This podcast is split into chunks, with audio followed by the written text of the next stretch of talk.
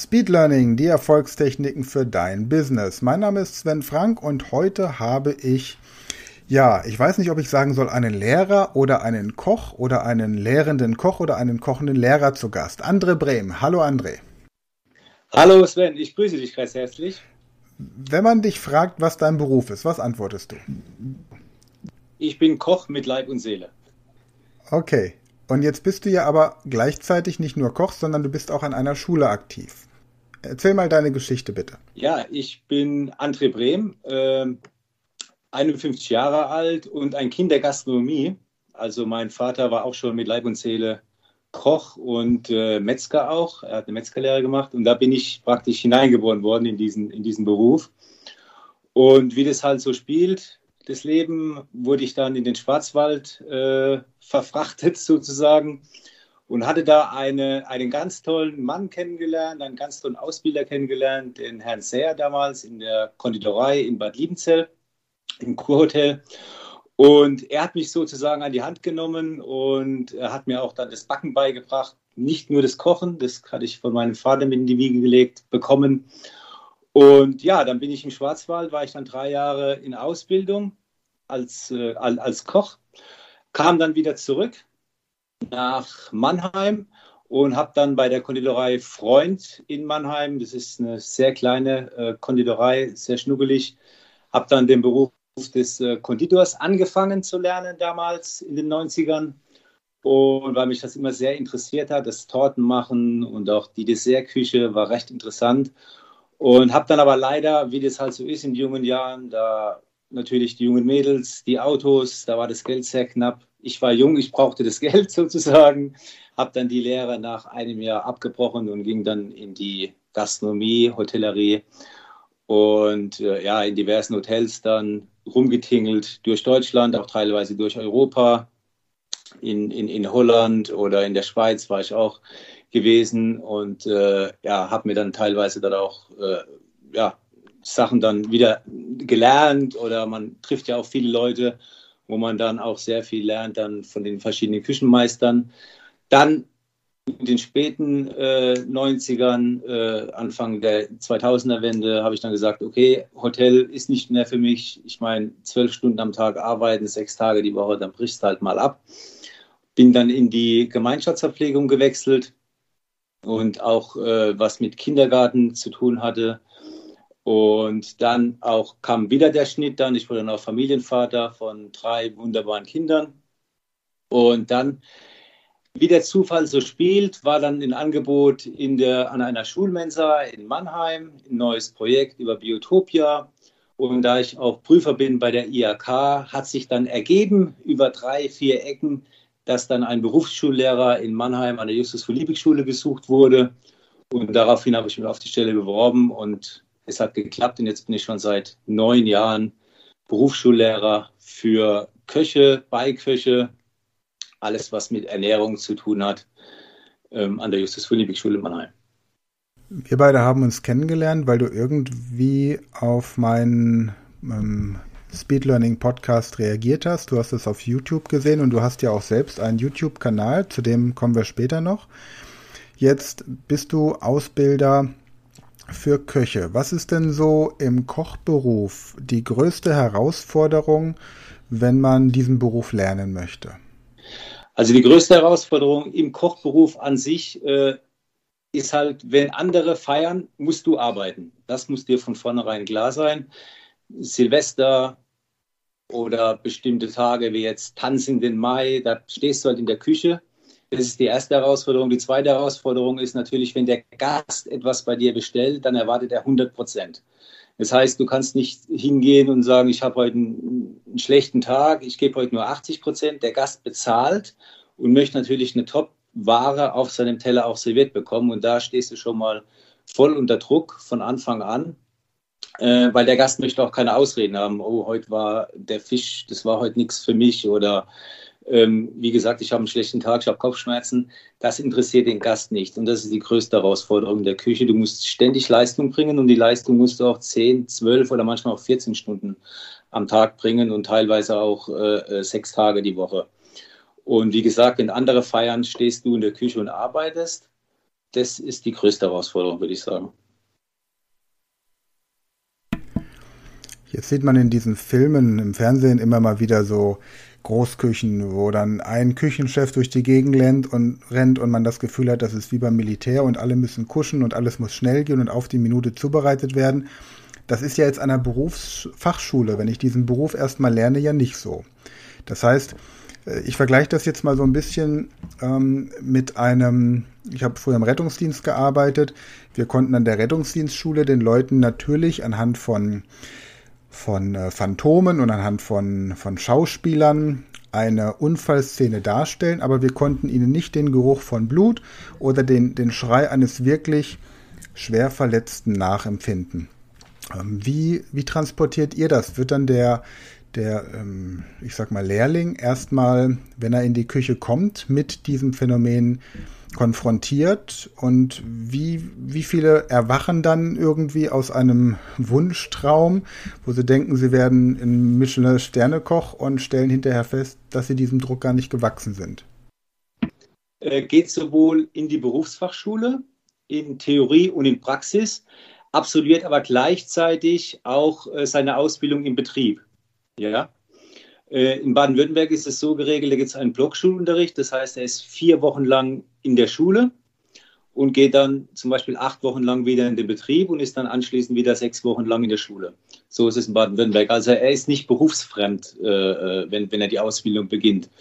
Ähm, was wir noch haben in Mannheim ähm, explizit ist die einjährige Berufsfachschule, hier ganz speziell für, für Köche oder für Köchinnen. Da können die erstmal reinschnuppern. Und äh, ich habe hier auch eine sozusagen eine Schülerfirma ins Leben gerufen vor, vor fünf Jahren oder sechs Jahren jetzt auch schon wieder. Und wir machen da mit der Stadt Mannheim so berufsbegleitend, sage ich mal, kleine Caterings. Ja, also die zum Beispiel der Bürgermeister hat bestimmte Empfänge, dann bauen wir ein kleines Fingerfood-Buffet auf, machen den Service, geben Sektor Roche aus zum Beispiel, also Sachen. Und da haben die Schüler die sind jetzt 17 Jahre alt oder 18 Jahre alt, schon mal die ersten Berührungen mit der Gastronomie und wissen dann auch, wo, wo sie eingreifen müssen, wie sie das Ganze kalkulieren müssen und man begleitet die sozusagen in den Beruf der Ausbildung damit ein. Aber wenn es dann losgeht im Hotel, wenn man dann in, in die großen Hotels, Hotels geht, jetzt am Europäischer Hof in Heidelberg, dann muss man natürlich Farbe bekennen und dann stellt man meistens nach, ich sag mal, nach einem halben Jahr fest, oh, das ist schon ein sehr, sehr stressiger Beruf, da wird viel abverlangt und ähm, ja, ich sag mal so 30 bis 35 Prozent Abbrecherquote im ersten Lehrjahr hat man dann schon bei den Köchen. Also was im Fernsehen so vorgespielt wird, das ist nicht unbedingt jetzt die Realität, sage ich mal. Also so, so, so die heile Welt, ne? die, die, die, die Sterneküche, was manche sich so vorstellen. Also an dieser Stelle dann auch der Appell an die ähm, Podcast-Hörer. Es wird ja immer so, der Kellner wird ja immer in den Himmel gehoben und bekommt das Trinkgeld, aber was so im Hintergrund abläuft, im Moment ja weniger, weil einfach viel Gastronomie brach liegt und das ist ein anderer Stress, der gerade bewerkstelligt werden muss. Aber wenn dann die Pforten und Küchen wieder offen sind, bitte doch mit etwas mehr Respekt. Gerade auch, wenn man an Weihnachten oder an Silvester oder dann das große Ostermenü mit der Familie gemeinsam genießt, wohl wissend, dass derjenige, der gerade diese Möglichkeit realisiert, darauf verzichten muss. Ja, ähm, André, jetzt bist du eben an der Schule, aber nicht nur einfach als Koch und Lehrer für Köche, sondern du hast ja vorhin auch gesagt, du bist mit Leib und Seele Koch. Du bist quasi ein, ja, Kochen ist deine DNA und deswegen hast du daraus noch ein bisschen mehr gemacht. Du hast einen eigenen YouTube-Kanal, du hast einen Food Truck und da möchte ich gerne in der nächsten Podcast-Folge mal ein bisschen genauer drauf zu sprechen kommen. Jetzt ist mal so meine Frage noch abschließend für die heutige Folge. Wenn jetzt jemand mit dem Gedanken spielt, eine Ausbildung zum Koch zu absolvieren, sagt Mensch, mein Sohn, der hat schon immer gerne mitgeholfen, wenn ich in der Küche für größere Einladungen was vorbereitet habe. Der hat an bei der St. Ma bei der Martinsgans hat er immer mitgeholfen, an Weihnachten und auch an anderen Festen hat er dann auch angefangen, wirklich selbst zu kochen, verwöhnt uns regelmäßig. Ich könnte mir vorstellen, dass das was für ihn ist. Wo kann man sich denn informieren oder vielleicht auch mal ein Praktikum machen, um zu sehen, ob der Beruf des Kochs wirklich was für den Nachwuchs ist? Informieren kann man sich natürlich bei der Industrie- und Handelskammer. Die legt dann auch, da muss er dann auch seine Prüfung ablegen. Ähm, aber informieren im Sinne von reinschnuppern würde ich, würde ich also aus dem Bauchgefühl raus oder würde den jungen Menschen äh, empfehlen, geh direkt in die Gastronomie, äh, schau, schau dich um, schau auf die Speisekarte, dass der äh, Landgasthof oder das Hotel oder das Restaurant eine kleine Speisekarte anbietet mit äh, maximal vielleicht zehn Gerichten. Das garantiert ja schon mal zu, zu 80 Prozent, da wird, da wird frisch gekocht. Ähm, dann, was man so aus dem Umfeld hört, ähm, kocht der Chef selbst, wie, wie äh, ist die Resonanz im Umfeld äh, der Stadt oder des, äh, der Region dort, ähm, wie sind die Gäste, dass man da mal reinschaut, dass man mit der Familie da mal essen geht an ein, zwei Tagen und dass man dann über das Praktikum dann mehr erfährt über den Betrieb. Ja. Und äh, wichtig ist, vor allen Dingen ist sehr wichtig, äh, dass die Speisekarte klein gehalten wird und, äh, und dann ist das schon mal ein kleines Indiz oder man kann auch schon sagen, großes Indiz dafür, dass halt eben frisch gekocht wird. Ja, und äh, regionale, saisonale äh, Gerichte sollen noch angeboten werden. Das wäre so der kleine Tipp, den ich dem jungen Menschen damit auf den Weg geben würde. Und wie gesagt, Lehrjahre sind keine Herrenjahre, das habe ich immer wieder gesagt bekommen. Und ja, es ist eine harte Mühle, es ist ein hartes Brot, was man dadurch, äh, was, was, man da äh, backen muss oder wie, wie auch immer. Äh, es, wird, es wird nicht einfach, aber es macht halt eine Hölle Spaß und ähm, es ist ein Team der Gastronomie, hat man früher gesagt. Ja, also das, äh, wenn man das geschafft hat, ist, ist, ist, schon sehr, sehr viel wert. Und dann stehen natürlich alle Türen dann auch dementsprechend dann offen für Reisen. In, ich habe jetzt auch einen, einen, Schüler, der jetzt beim Marriott Hotel äh, die Ausbildung absolviert hat. Marriott Hotel, ein ganz großes Unternehmen. Natürlich wird da nicht so sehr auf, äh, ähm, ich sage jetzt mal, äh, regionale oder saisonale Produkte geachtet. Da landet auch mal äh, ein Produkt aus dem TK-Bereich auf, auf dem Teller. Aber das ist ein, ein, großes, ein großes Plus für, das, für so eine große Hotelkette. Er geht jetzt natürlich, hat natürlich jetzt die Möglichkeit, nach Australien zu gehen, ja, wenn dieser Corona-Lockdown wieder endet und oder auch nach Amerika. Ne? Also auch eine große Hotelkette bietet ja da auch sehr viele Möglichkeiten. Okay, prima. Danke erstmal für diese Einblicke. Der Zuhörer hat jetzt auch so ein bisschen Ideen bekommen, wo er in Zukunft essen gehen kann. Guckt sich die Karte an und äh, schaut, je kleiner, je besser. Wo findet man dich im Internet, wenn man jetzt mal wissen möchte, was du so machst oder dich vielleicht auch kontaktieren möchte oder dein YouTube-Kanal? Wie heißt der? So wie ich auch selbst. Und äh, ich habe damit angefangen mit diesem Lockdown. Also ursprünglich habe ich eigentlich damit angefangen, um, um kleine Erklärvideos zu drehen für die Schülerinnen und Schüler. Es geht da ging es um Arbeitssicherheit, da geht es um manchmal auch äh, Semmelknödel machen oder so ganz einfache, banale Dinge ähm, habe ich gedacht, ich halte es einfach mal auf Video fest. Das ist, äh, das war so vor fünf Jahren auch so eine Idee von mir. Und im, im Lockdown, der letztes Jahr uns dann erreicht hat, ähm, war dann plötzlich der Kontakt zu allen Schülern plötzlich abgebrochen. Und äh, es, es, es äh, war ja auch vom, von, von der, äh, vom Regierungspräsidium nichts, wo man mit den Schülern in Kontakt gehen konnte. Und da habe ich mir gesagt, ey, ich gehe jetzt einfach in, ins, ins Internet und mache mein, mein Homeschooling sozusagen über YouTube. Und äh, das hat ganz lustig angefangen. Am ersten Tag waren das so drei, vier Schüler und dann innerhalb von zwei, drei Wochen, blub, blub, blub, hatte ich dann 60 Schüler auf einmal täglich, weil ich habe dann auch täglich äh, ähm, berichtet aus meiner Küche sozusagen und habe dann meinen Unterricht über YouTube gemacht. Und, ähm, und dann wurde die Community natürlich immer größer und größer. Und jetzt ist es auch so, ich hatte dann auch die Möglichkeit über, ich kann es ja sagen, über Edeka, die haben mir dann Lebensmittelspenden gegeben, die habe ich dann verpackt in Kartons, Schüler haben mir dann geschrieben. Ich habe das den Schülern dann äh, geschickt und die haben dann zu Hause an, abends oder morgens, je nachdem wann sie Zeit hatten, dann die Gerichte auch nachgekocht. Also es war sehr, sehr interessant. Und jetzt wächst der Kanal so Stück für Stück. Es gibt auch, es gibt auch Möglichkeiten, sich Gerichte zu wünschen. Wenn einer zum Beispiel sagt, er würde gerne mal wissen, wie man jetzt einen Spargelgrateur zubereitet oder so, dann schreibt er das einfach unten in die Kommentare und ich sage jetzt mal so drei, vier Wochen später hat er dann sein, sein Spargelgrateur im, im, im YouTube-Kanal, wo er sich dann anschauen kann. Ne?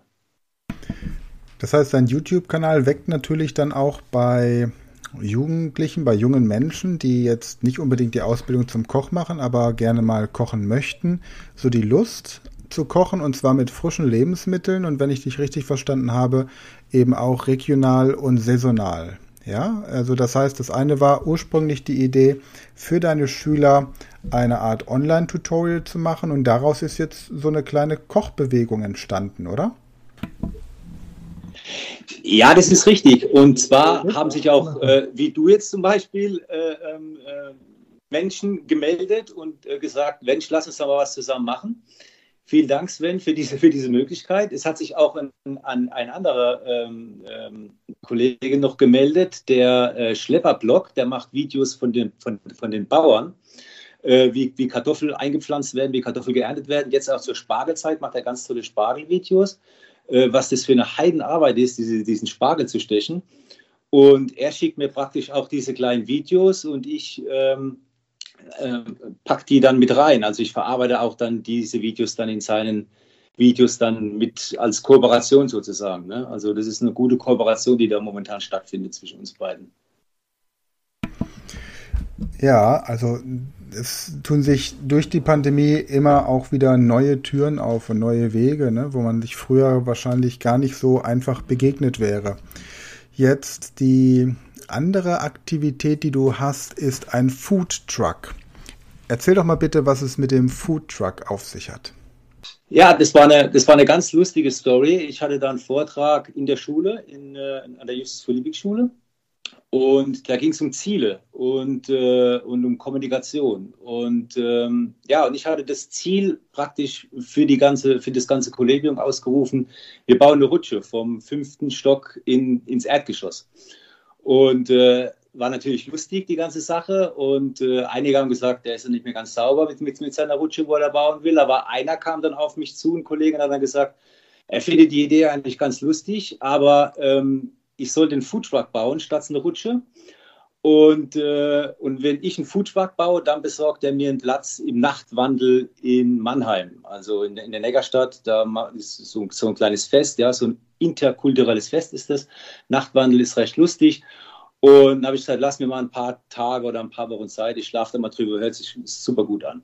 Dann habe ich einen anderen Freund gefragt, der hat, der hat ein Bauunternehmen hier in Mannheim und habe gesagt, wie sieht es eigentlich aus? Wie kriege ich, wie kann man so einen Bauwagen eigentlich bekommen? Weil ich würde, würde gerne einen Foodtruck bauen und aber für einen Foodtruck, für einen richtigen, fehlen mir halt die 50.000 Euro oder 60.000 Euro. Aber so einen Bauwagen könnte ich schon, könnte ich mir schon vorstellen in der Schule mit den Kollegen, weil wir haben auch Schreiner, wir haben, wir haben den Innenausbau. Und äh, wir haben Maler und Lackierer auch bei uns in der Schule. Das könnte schon möglich sein, sowas umzusetzen. Und dann hat er, auch er gesagt, lass mir mal ein paar Tage Zeit. Und nach zwei Wochen stand ein Bauwagen bei uns auf dem Hof. Den hat er mir dann gesponsert. Ja, und dann ging es los. Ähm, ich habe dann mit Schülerinnen und Schülern der 1 BFHE, das ist also diese ähm, Gastronomie-Anfangsklasse sozusagen, haben wir dann angefangen, diesen Bauwagen erstmal zu entrümpeln, haben eine Klappe reingeschnitten ja, und haben den dann angemalt mit verschiedenen, also wir haben dann Spenden bekommen von diversen Zeitungen, Banken und äh, Farbgeschäfte hier in Mannheim, haben das, haben das Ding dann gebaut. Äh, ist jetzt zu 80 Prozent fertig. Und äh, da ich auch eine Flüchtlingsklasse unterrichte und diese Flüchtlinge natürlich auch sehr viele Geschichten haben äh, über ihre Flucht, über ihr Leben in Syrien oder in Afrika zum Beispiel oder aus Afghanistan, aus dem Krieg berichten, habe ich mir gedacht, Kochen verbindet. Und äh, Kochen schafft auch sehr viel Freundschaft. Und äh, während des Kochens wirst du auch locker und kannst vielleicht über deine, über deine positiven äh, äh ähm, Erfahrungen äh, oder positiven Erlebnisse, würde ich sagen, auch berichten. Und dann habe ich, ähm, dann haben wir angefangen zu kochen und die haben dann erzählt, was sie über die, was sie in der Flucht zum Beispiel aus Afghanistan erlebt haben, oder aus Pakistan zum Beispiel oder aus Rumänien.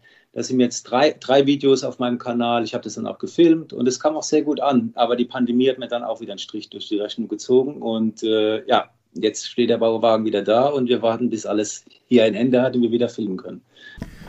Aber es ist schon ein Phänomen, oder? Ich meine, man sagt immer, die Küche ist so der Raum, in dem sich die Menschen am liebsten aufhalten, wenn man sich irgendwo trifft.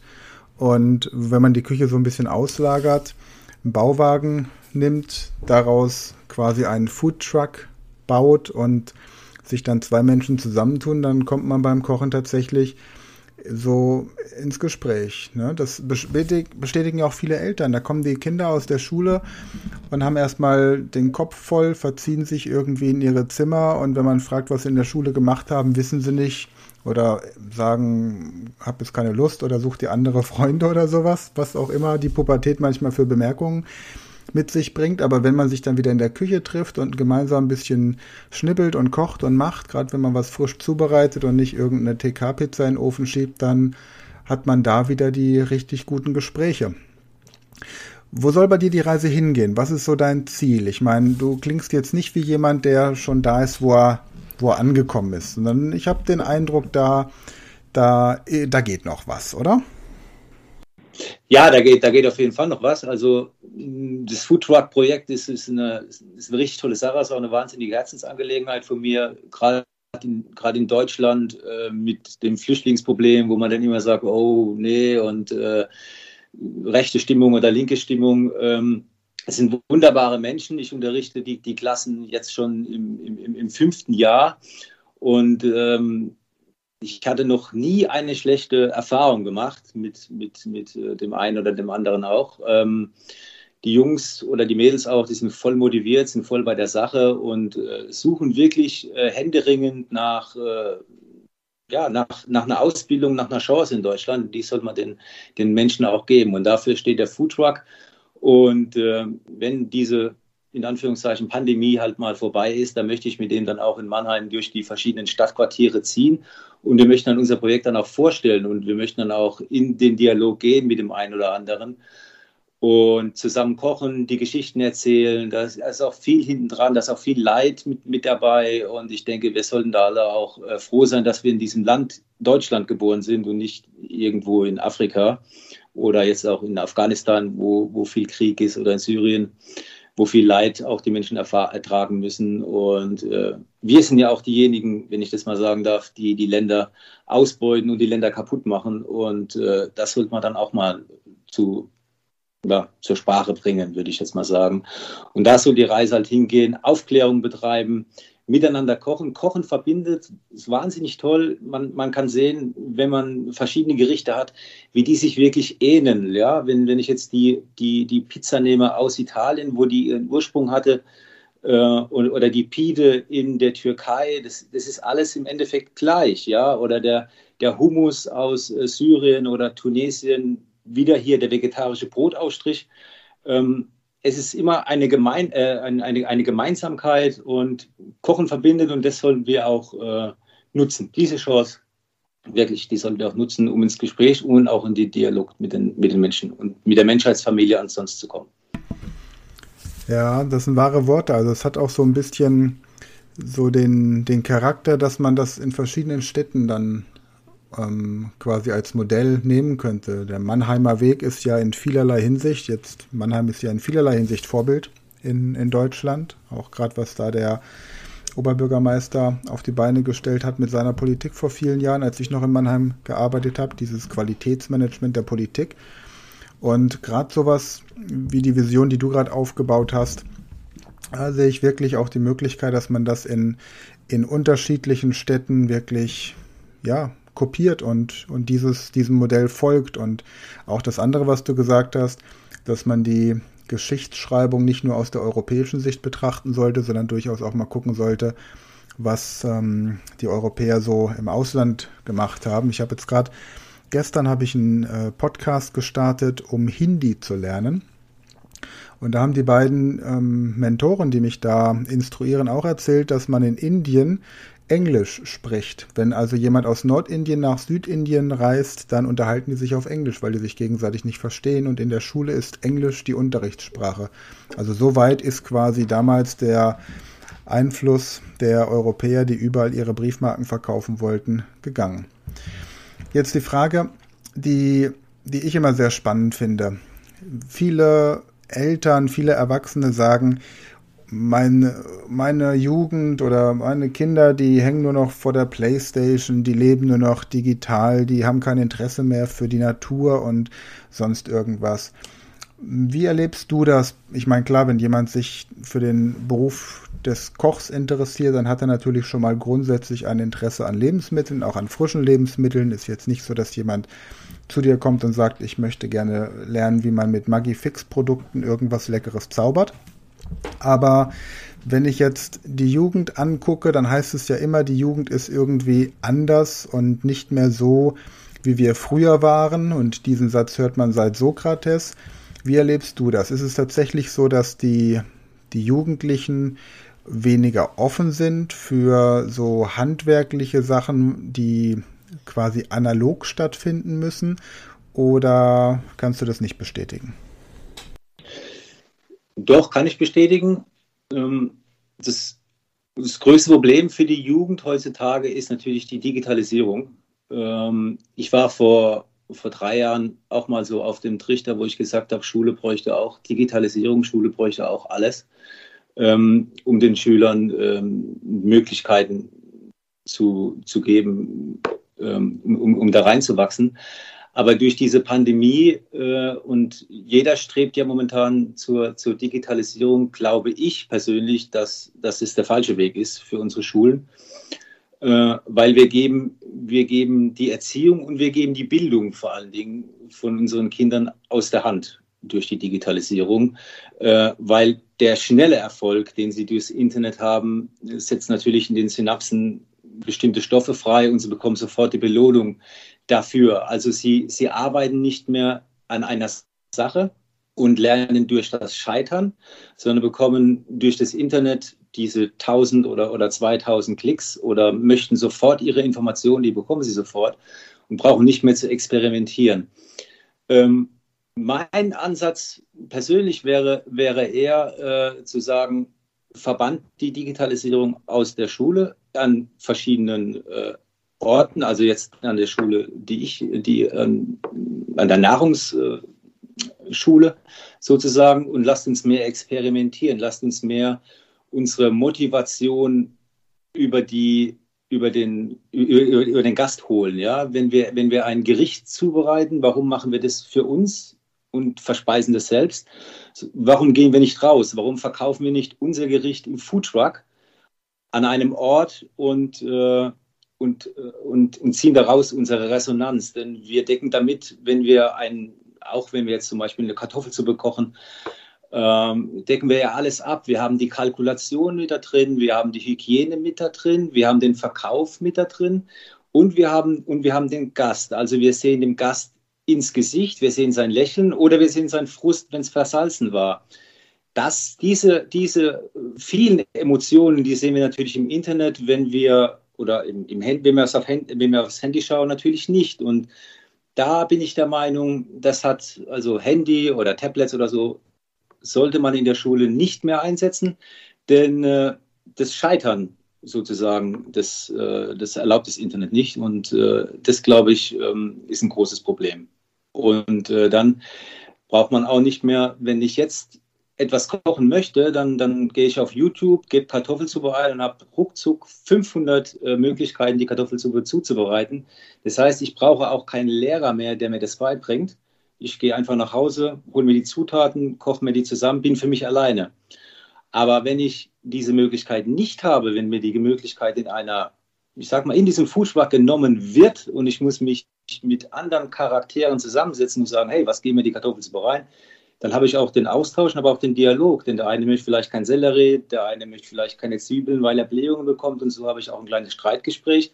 Streiten gehört auch dazu auf, eine, auf einer normalen Ebene. Und da erfahren wir natürlich auch viele andere Dinge. Und da glaube ich, äh, ich persönlich, dass das einen größeren Erfolg hat, wie jetzt einfach alle rennen zur Digitalisierung.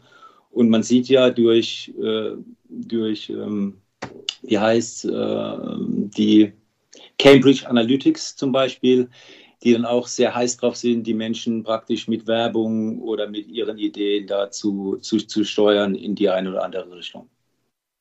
Also ich glaube, dass tatsächlich die, die Pandemie und das Homeschooling dazu führt, dass der Smart Teacher spätestens in zehn Jahren Standard ist. Das heißt, man hat einen Algorithmus hinten dran, der genau prüft, welche Schwäche und welche Stärke hat ein Schüler und dementsprechend wird ihm dann online der Lernstoff so serviert, dass er seine Schwächen ähm, stärken kann und seine Stärken ausbauen kann. Und da liegt die große Aufgabe der Schulen dann darin, das, was man durch reine Wissensvermittlung hat, möglicherweise diesen Algorithmus machen zu lassen, weil man es dann schneller lernt und aufnimmt und mehr den Fokus auf Kompetenz und Kreativität, genau das, was du ja auch gerade beschrieben hast, experimentieren zu richten. Und ich glaube, dass Schulen und auch Lehrer, die diesen, diesen Spagat nicht schaffen, weil sie selbst wenig kreativ sind, weil sie selbst wenig experimentieren und weil sie selbst im Internet wohnen, ich glaube, dass die tatsächlich dann keine Arbeit mehr haben werden. Das ist meine Prognose für die nächsten zehn Jahre. Und ähm, die Frage ist aus meiner Sicht nicht, ob die Digitalisierung kommt, sondern nur, wie die Schulen damit umgehen. Und wenn ich sehe, dass viele, viele Schulen gar keine vernünftige Webseite haben, keine Internetpräsenz haben und viele jetzt auch mit der äh, Homeschooling-Situation technisch überfordert sind, dann sind das genau die, die wahrscheinlich rausfallen werden. Also schätze ich schon. Ich glaube nicht, dass dass es eine Frage ist, ob man das aufhalten kann oder so. Da sind schon die ersten sind schon dran, diese Smart Teacher zu programmieren. Und da gibt es an der einen oder anderen Stelle schon ähm, Pilotprojekte, die einfach zeigen, dass das vermutlich schon sehr bald Realität sein wird. Dann nicht nur an deutschen Schulen, sondern Koreaner sind wahrscheinlich schneller als wir, aber alle die, die bei der PISA-Studie oben mitwirken, werden da mit Sicherheit vorne dabei sein. Ja, da gebe ich, da gebe ich dir absolut recht in dem Punkt. Und äh, weil du, wenn, wenn man jetzt davon ausgeht, von der Mathestunde äh, hat ein Lehrer 10 oder ich sage jetzt mal 20 äh, Schüler vor sich sitzen. Ähm, das, kann genau, das kann genauso gut jetzt ein Lehrer machen online, der dann 3000 äh, Schüler unterrichtet, ja. Aber das sind sich viele Kollegen äh, noch nicht bewusst, dass das auch funktioniert. Ne? Ja, und das Schöne ist ja, ich hatte jetzt gerade die Tage mit einer Grundschule ein Gespräch, weil wir natürlich über die Speed Learning School da auch im Moment sehr viel machen. Du hast dann die Möglichkeit, den Matheunterricht nicht nur einmal so aufzubereiten, dass man sagt, so verstehen es 80 Prozent aller Schüler und die restlichen haben es dann ja über den Lehrer nochmal erklärt, sondern du legst dann einfach über dieses Video unterschiedliche Sprachen drüber. Und dann hast du eben deinen Schüler aus Syrien, der Arabisch spricht. Und du hast dann den ähm, Schüler aus Persien oder aus Indien oder aus, aus Rumänien. Und dann kann jeder diesen Matheunterricht in seiner Muttersprache anhören.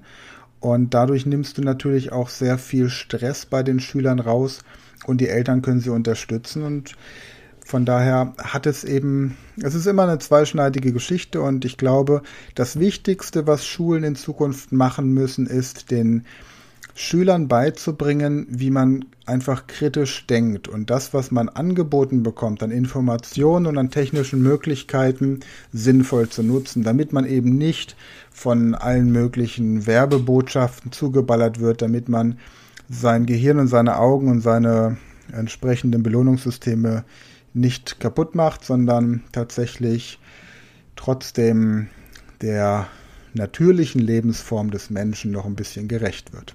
Abschließend noch die Frage Speed Learning in der Küche. Also ich dachte immer, dass ich kochen kann, bis ich meine Frau kennengelernt habe.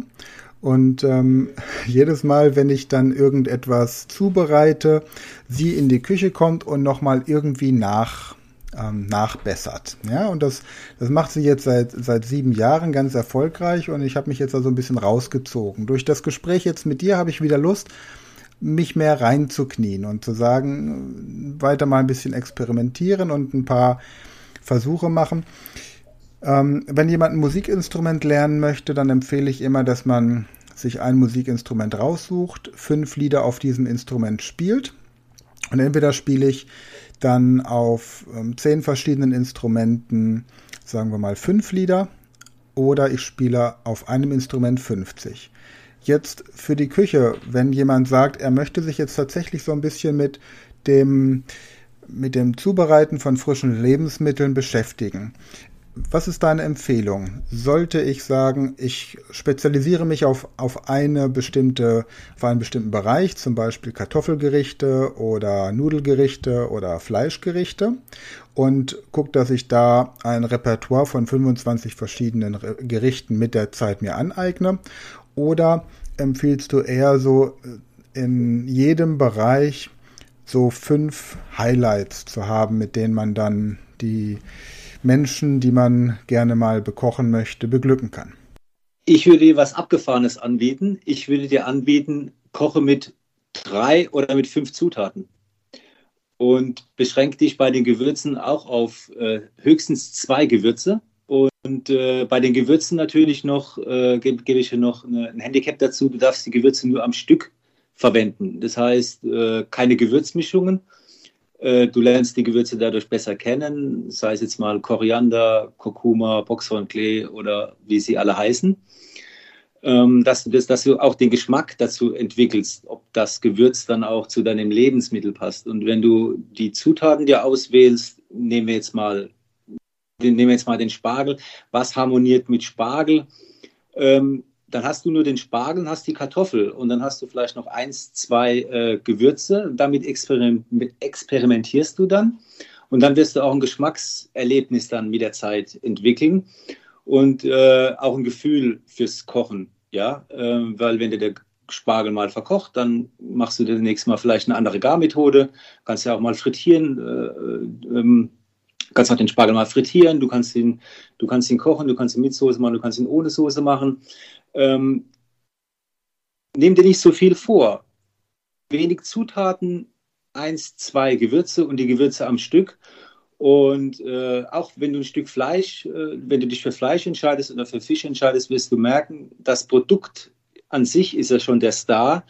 Und äh, die, das Gewürz gibt dir noch die passenden, die passenden Nuancen dazu. Und äh, wenn du da sehr, sehr äh, bedacht äh, agierst, dann wirst du, auch, wirst du auch viel Freude daran haben. Also das war jetzt völlig unerwartet. Und das ist ja dann auch im Endeffekt ist das eine sehr kostengünstige Art zu kochen. Wenn ich ein normales Kochbuch aufschlage, da sind da irgendwie 20 Zutaten und von denen sind vier dabei, die ich nur einmal in meinem Leben brauche. Und zwar genau dann, wenn ich dieses Rezept kochen möchte. Von daher, ja, ähm, habe gerade so den Gedanken, ob wir da nicht einen Speed Learning Online Kochkurs draus machen sollten. Dass wir die Pandemie wirklich nutzen und sagen, wir machen jetzt einen ein äh, Kochkurs für Schülerinnen und Schüler, Speed Learning für Schüler, für ähm, die der Weg aus der digitalen Welt hin zu äh, zur Liebe, die durch den Magen geht. Mal gucken, lass uns da mal im Anschluss noch ein bisschen drüber philosophieren. André, vielen Dank erstmal für dieses äh, wirklich wundervolle Interview. Ich habe sehr genossen, dir zuzuhören, so deine ganze Vision, deine Ideen und das sind sehr inspirierende Gedanken und zum Schluss dann nochmal so der Gedanke, dass ich mit wirklich wenig Zutaten, aber die Zutaten wirklich ein bisschen mehr zu schätzen weiß. Und ich glaube, es geht dann auch wirklich darum zu sagen, was musste Mutter Erde eigentlich leisten, um eine Kartoffel wachsen zu lassen? Und bin ich mir darüber im Klaren, wenn ich sie dann verspeise und wenn ich sie zubereite? Und so diese, ich möchte jetzt nicht esoterisch klingen, aber so diese Energie, die quasi aus diesem, diesem Lebensmittel, nicht nur ein Nahrungsmittel, sondern ein Lebensmittel, das mal gelebt hat oder noch lebt, wenn ich es zubereite, und dann entsprechend eine andere, einen anderen Respekt dem gegenüber auch. Vielen Dank erstmal. Sag du bitte nochmal, wo man dich im Internet findet, nochmal deine, ähm, deinen YouTube-Kanal und vielleicht auch, ob und wenn man diesen, diesen Foodtruck unterstützen möchte, sei es von Seiten der Presse oder vielleicht auch sei es von Seiten von Gönnern oder von Nachahmern, wo man dich findet, wie man dich kontaktieren kann und was man tun kann. Ja, also meinen YouTube-Kanal findet ihr ganz einfach unter meinem Namen André Brehm. Da könnt ihr täglich oder wöchentlich die neuesten Videos äh, von mir anschauen. In die Kommentare könnt ihr natürlich eure Wünsche oder Anregungen oder Feedback auch reinschreiben. Das würde mich auch sehr freuen. Und den Foodwag, den könnt ihr natürlich sehen in Mannheim an der Justus von Liebig Schule. Da bin ich Lehrer. Und wenn ihr da eine Kleinigkeit spenden wollt, dann könnt ihr das natürlich über den Förderverein der Justus von Liebig Schule gerne tun mit, der, mit dem Verwendungszweck Foodtruck André Brehm. Ja, und da freue ich mich drauf. Und wenn die Pandemie vorbei ist, dann werden wir natürlich auch die ersten kleinen Foodtruck-Fests machen in Mannheim. Und da ist der ein oder andere dann auch recht herzlich dazu eingeladen. Prima. Vielen Dank, André. Weiterhin alles Gute und wir bleiben auf jeden Fall in Kontakt.